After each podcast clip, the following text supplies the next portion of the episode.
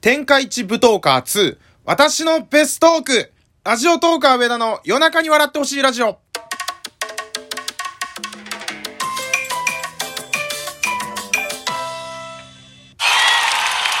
いやいやいやいやいや、改めまして、こんばんは、ラジオトーカー上田でございます。今回はですね、先輩と後輩の、えー、大人気企画、天下一舞踏家2第2弾ということで、えー、私第1回にも参加させていただいたんですけれども、今回の第2回にも、えー、参加させていただきます。で、えー、テーマと言いますか、えー、今回私のベストークということで、なんか前回は鉄板トークだったはず。お笑いのそのなんか笑える話に、えー、絞ったテーマだったと思うんですけど、今回はあの、怖い話とか恋愛話とか、どんな話でも、えー、OK なので、とにかく私のベストのトーク、私のベストトークを、あのー、していただければということでして、で、ハッシュタグつけて、えー、応募して、もうなんかね、かなりの数が今集まってるっていうことで、ちょっとギリギリ滑り込みにはなってしまったんですけれども、えー、今日応募させていただこうかなと思ってます。で、私が話そうとしてる話、こちらでございます。中学3年の時に売った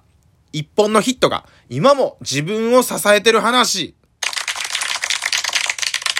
なんか、あのー、僕の番組結構お笑い系のトークが多いんですけれども、あえて一個ベストークっていう形でやらせていただけるんであれば、普段のそういう下ネタとか、お下品な話とかよりも、ちょっと真面目な話させていただこうかなと思っております。なので、ちょっとギャップあるかもしれませんが、これもね、あの、上田の、ラジオとか上田の、なんかまあ喋りたい話と言いますか、魅力と言いますかというふうに、あの思っていただければいいのかなと思います。で、中学3年の時に言った、一本の人が今も自分を支えてるっていうことなんですけれども、野球部だったんですね、私中学の時に。えー、と、言いましても、レギュラーではなかったです。あのー、野球が全然上手くなかったから。もっと言うと、運動神経が全然良くなくって、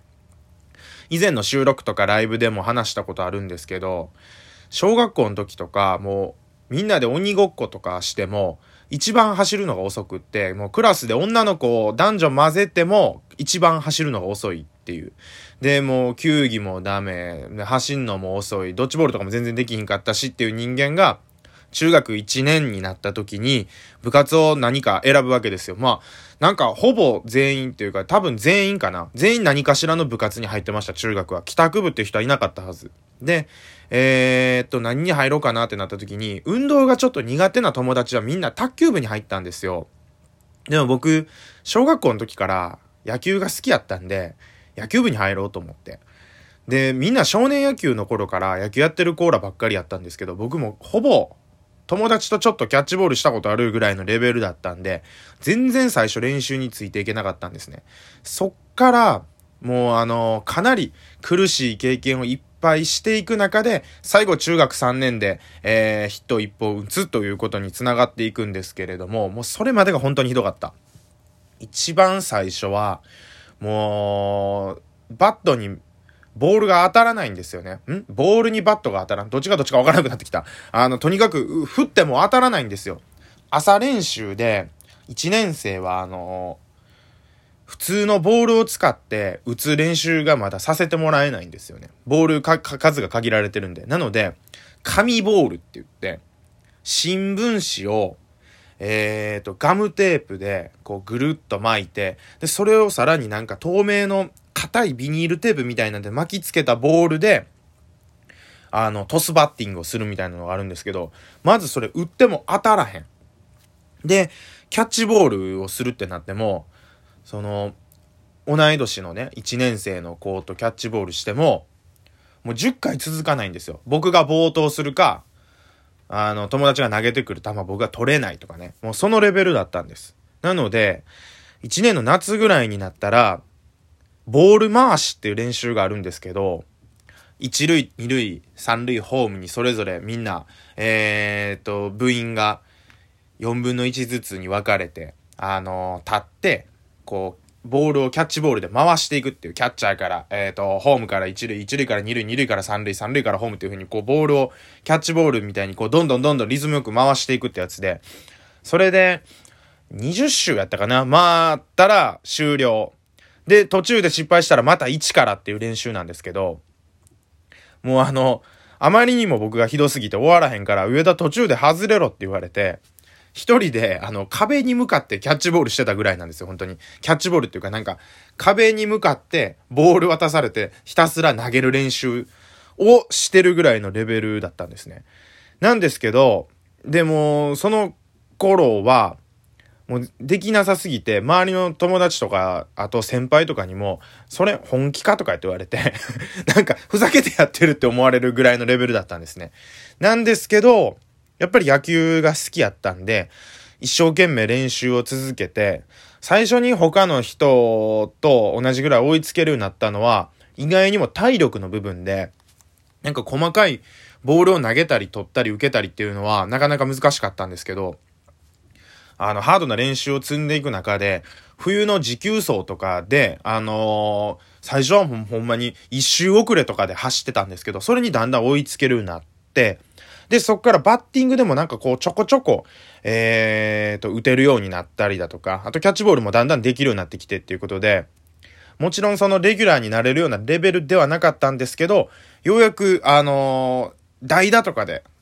使ってもらえるようになって、えー、まあそういう流れの中、中学3年生を迎えます。えっ、ー、と、僕の学年は3年になっても9人しかいなかったんですけど、で、後輩にいっぱいいたんですけどね。で、9人しかいないのに、あの、レギュラーじゃないっていう。つまり僕はもう後輩にポジションを取られてたんですね。なんですけど、その日はなんか、先生が、代打で使ってくれはって、久しぶりに使ってもらえたんで、もう絶対打とうっていうことで、あの、頑張って打席に立って、もうそれが今でも覚えてるんですけど、中学3年の最後の大会の1ヶ月ぐらい前だったと思うんですけど、えー、相手のピッチャーの投げた球を、こうなんかこう、何千回何万回と素振りしてたコースにボールが来て、ガッて打ったら、こうなんかボールの感触がほとんどないんですけど、めっちゃ飛んで、レフトの頭越して、えー、っと、三塁打になりました、それが。で、二塁で止まろうかどうか迷ったんですけど、僕レギュラーじゃなかったんで、三塁のランナーコーチしてたんで、僕の足でもいけるっていう判断ができたりだとか、こうなんか今まで頑張ってきたものが、すごい凝縮されて三塁打が打てたっていう。あの経験がなかったら、ひょっとしたらなんかこう努力が報われないみたいに、あの、自分の中で中学3年15歳の時に感じてしまって、それから先の高校、大学、社会人になってから、なんか努力することに対して、あの、ひねくれるような人間になってたかもしれないです。だからあの時、ほんまに打てたっていうのが、自分にとっては大きいし、今も自分を支えてるんだなというふうに私は感じております。ただ、あの、一番よくわからなかったのは、打って三塁まで行って、やったーって喜んでたら、あの、先生が来て、あの、ダイソー誰々っつって、あの、僕、ダイソー変えられちゃったっていう、なんでやねんっていう、あの、いや、三塁まで走れたんやし、ホームまで行けるかもしれんから置いといてよって思ったんですけど、まあそこはシビアだったということで。最後の大会はね、あの、三振して、あの、一回戦負けだったんですけれども、えー、っと、やっぱりそこで打てたのが自分の中で強い、すごい思い出として残ってるんで、皆さんもなんかね、そういう自分を支えてるような経験みたいなのが、誰しも一つ二つあると思うんで、そういうのを大事にして、あの、頑張っていきたいですねっていう真面目な話しちゃいました。ということで以上、えー、ラジオ動画上田でした。ありがとうございました。いやいやいやいやいやいやいやいやいやいやいやいや。いやいやいやいやいやいやいやいやいやこれでは終われないでしょ、終われないでしょ、ということで、あの、ちょっとね、真面目な話ばっかりしちゃって終われないと思うんで、もう一個、あのちょっとこういう話したいと思います。えー、中学の時にされた秀吉打ちベスト3。ただでは終わりませんよということで、あのー、ちょっと真面目な話しちゃったんで、ふざけた話と言いますか、あのー、本当に野球が下手すぎてみんなにいじられてた中で、これはもう今やったらいじめになるんじゃないのぐらいのいじられをされてたっていう3つ、この話させていただきたいと思います。残り思ったより短いぞ、今9分半まで来てますが、えー、ベスト3、ベストっていうかいいことじゃないからベストじゃなくてワーストかもしれませんが、えー、第3位こちら。朝練の片付け全部俺がやってた。むちゃくちゃじゃない。むちゃくちゃじゃない。なんで俺がやらなあかんねんっていう。なんか常になんか、あ、じゃあ上田頼むわ、つって僕なんかボールめっちゃ運ばされて、まああれで筋力ついたからあれで野球上手くなったのかもしれんけどっていう、そんなことをポジティブに考えてる時点でやばいのかもしれませんが、はい、こんな感じでいきますよ。急に雰囲気変わったからびっくりしてるもんすかもしれませんけど、はい、下回ってませんが頑張っていきたいと思います。第2位。練習終わりに水筒を隠された。いや、この言った後にあの拍手の SE してるのもだんだん情けなくなってきました。何が拍手やねんって感じなんですけれども、練習終わって喉カラカラになってるところで水筒隠されるって一番地獄ですからね。あの時の喉の渇きはね、今も忘れませんよ。なので私は必ずあの、こうやって12分のトークをする前に、水を飲んで12分のトークをし終わった後も水を、えー、飲んで、えー、喉を守るという、あの、あ、これはあの時の経験も自分にとって生きてるのかもしれない。喉を守る10日になってるかもしれんかっていうこと。なんどんだけポジティブやねんって話なんですけれども、はい、そう、最後ももう一個行きましょう。もう一個行きましょう。こちらです。カバンにセミの抜け殻を30匹掘り込まれた。これに関してはポジティブにできることは何もないですよ